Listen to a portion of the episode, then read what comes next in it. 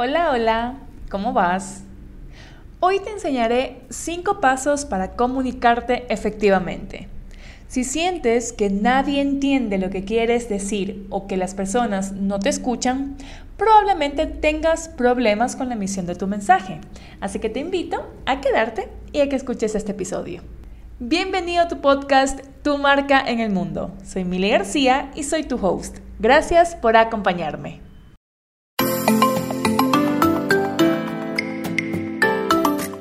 Comunicarse no siempre nos resulta fácil.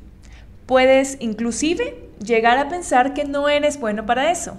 Sin embargo, siguiendo algunos consejos lo puedes lograr.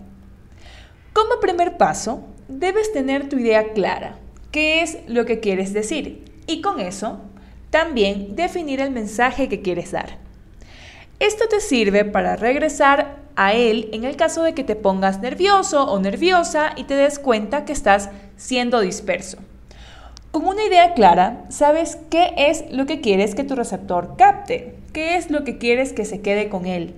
Y el mensaje es aterrizar justamente esa idea en un enunciado. Este punto es clave porque si tú no sabes qué es lo que quieres decir o comunicar, mucho menos alguien más lo va a entender o te va a captar lo que quieres decir. Te voy a ejemplificar un poco este punto. Digamos que mi idea central es que la comunicación es clave para el desarrollo de la sociedad. Mi mensaje sería que a partir de la comunicación nosotros podemos conocernos mejor los unos a los otros y también estar informados de lo que pasa a nuestro alrededor y con eso tomar decisiones. Otro mensaje que puedo dar a partir de la idea central es que la comunicación nos puede llevar a expandir nuestra mente con el intercambio de ideas que tengamos y a ser más conscientes de nuestros actos, o que gracias a la comunicación podemos ser más empáticos.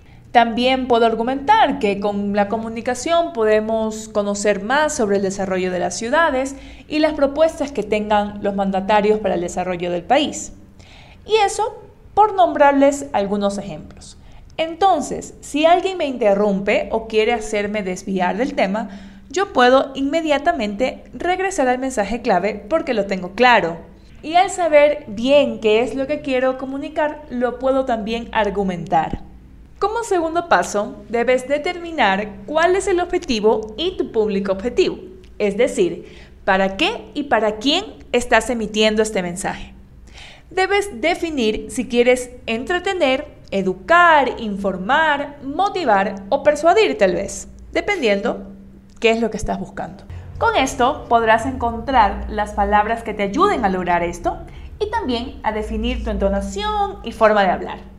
Lo más recomendable es que elijas una sola intención, porque si no vas a confundirte tú y vas a confundir a tu audiencia. Entonces, al primar una, te ayudará también a mantener el ritmo de tu exposición y a no confundirte. Si tu objetivo principal es entretener, entonces te vas a concentrar en mantener al público animado y alegre. Si, por el contrario, es informar, el punto de atención será la data que tengas sobre el acontecimiento que ocurrió. Y esto es relevante porque tiene mucho impacto la manera en que tú cuentas las cosas. Tú puedes tener un mismo texto, pero si lo, si lo lees de forma alegre, eh, va a causar determinado impacto, pero si lo lees angustiado, la interpretación y eh, la recepción del mensaje va a ser totalmente diferente.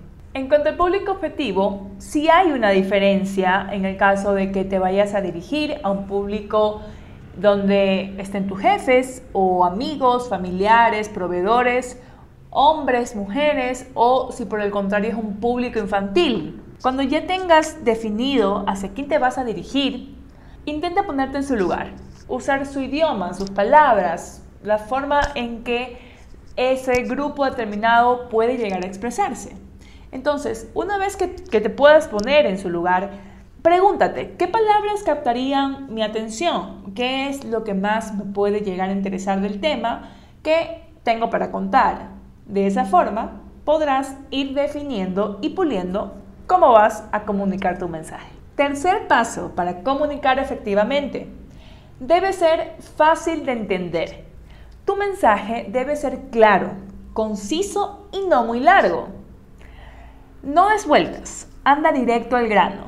Si es una conversación y tienes una consulta, haz la consulta directamente. No te llenes de antecedentes o de explicaciones del por qué estás preguntando eso. Solo pregunta. A veces nos ponemos nerviosos o creemos que, que las personas pueden llegar a pensar que nuestra pregunta es tonta, pero no hay preguntas tontas. El dicho es que tonto es el que nos pregunta.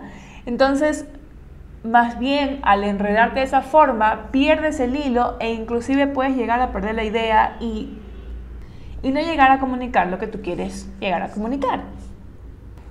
Y en el caso de una exposición, cuando vayas a dar tu mensaje, todo lo que has preparado, para iniciar de forma impactante, cuenta una anécdota o un dato curioso o tal vez puedas hacer una pregunta retórica que esté vinculada con el tema. No des detalles que no tengan que ver con el mensaje, porque provocarás que las personas se distraigan. Una persona confundida puede terminar ignorándote o yéndose. Este último punto me hace acuerdo a un capítulo que vi hace poco de, de Modern Family, eh, de la temporada creo que era 7, de una conversación, una discusión entre Jay y Gloria, donde ella le reclamaba porque la había interrumpido eh, en una cena con los amigos y no la dejó como que contar todo y terminar su historia. Entonces él explicaba que es porque ella llena de tantos datos irrelevantes y detalles irrelevantes a la historia que no tienen absolutamente nada que ver y que con una palabra él ya sabía lo que iba a pasar, porque no no contaba de una forma que captaba una la atención y de una forma entendible. Inclusive, él, como siempre discutían y, querían ver quién tenía la razón, especialmente frente a Manny, eh, él se escudaba en, en, el pretexto o en el por qué tal vez él era de esa forma y solo lo hizo para mostrarle a Manny cómo realmente se cuenta una historia. El alejarte de los detalles irrelevantes también te ayuda a disminuir el riesgo de que los nervios jueguen en tu contra. Y en el caso de que sean los nervios precisamente los que te están provocando que empieces a divagar o pierdas el hilo de la conversación, respira profundo y regresa a tu mensaje clave, intentando usar diferentes palabras o argumentando para no ser repetitivo. Cuarto paso, tenga en cuenta el contexto. Algo que no podemos controlar 100% es la interpretación de nuestro mensaje. Es por eso que el punto 3 es tan importante. Mientras más claro sea tu mensaje, existe menos posibilidad de que se tergiverse. La interpretación es individual. Se da a partir de lo que cada persona ha aprendido, ha asumido y lo que le ha enseñado su entorno. Cada uno tiene su interpretación de lo que es bueno o malo, interesante o aburrido, dependiendo de lo que hayamos visto y lo que nosotros hayamos podido ir captando. No por nada, eh, y menciono este ejemplo porque los que me conocen saben que Camilo es uno de mis artistas favoritos, entonces me llamó mucho la atención esta parte de, de su canción de Vida de Rico, donde él empieza diciendo que él le puede ofrecer eh, una vida muy interesante, pero depende de lo que para ella sea interesante. Entonces le, da los ejemplos, o sea que si para ella es algo interesante tener discotecas, carros o diamantes, entonces eh, los conceptos son diferentes y puede ser que para ella lo que para él es interesante, para ella sea insignificante. Y eso pasa en muchos ámbitos de, de la vida, o sea, dependiendo también de cómo fuimos criados, eh, tenemos nuestros propios conceptos, por ejemplo. Algo que, tienes que tener muy en cuenta es que depende de ti y solo de ti que el mensaje sea entendido por tu receptor.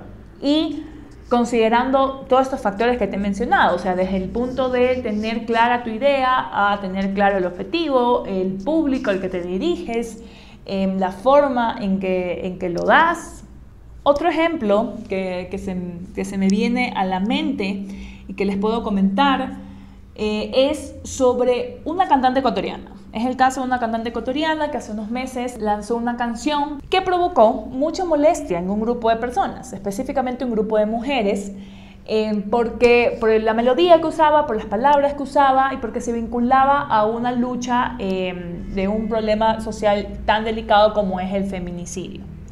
En una entrevista que ella dio, eh, que la cantante dio, mencionó que se tergiversó lo que ella quería decir y que realmente ella no tenía por qué pedir disculpas porque nunca fue su intención ofender ni nada parecido que por el contrario, ella se ha pronunciado muchas veces sobre esta problemática eh, social, em, especialmente sobre la violencia de género, y que ella tiene clara cuáles fueron sus intenciones, entonces no tiene por qué hacerlo, no tiene por qué pedir disculpas. Ahora, de esto puede haber varios criterios.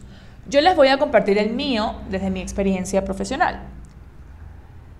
Si no es solo una persona que entendió mal el mensaje, sino un grupo considerable de personas, aunque para ella, según sus propias palabras, no era considerable comparado con el grupo de personas que sí la disfrutaban y sí la bailaban, y que de paso este grupo considerable de personas se vieron ofendidas por eso, involucrando una temática tan delicada, entonces el mensaje definitivamente no fue claro.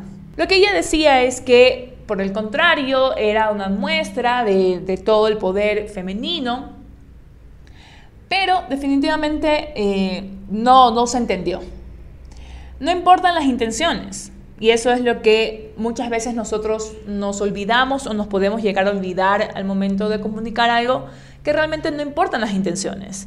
Yo puedo tener la mejor intención del mundo, pero si yo no supe cómo entregar un mensaje, entonces sí es mi responsabilidad, porque importa lo que el público recepte. Y pedir disculpas no significa invalidar sus intenciones. Es una oportunidad más bien para aclararlas. El decir, disculpen si alguien se ofendió, la intención era tal, no le quita realmente nada a su imagen, sino por el contrario, puede sumar.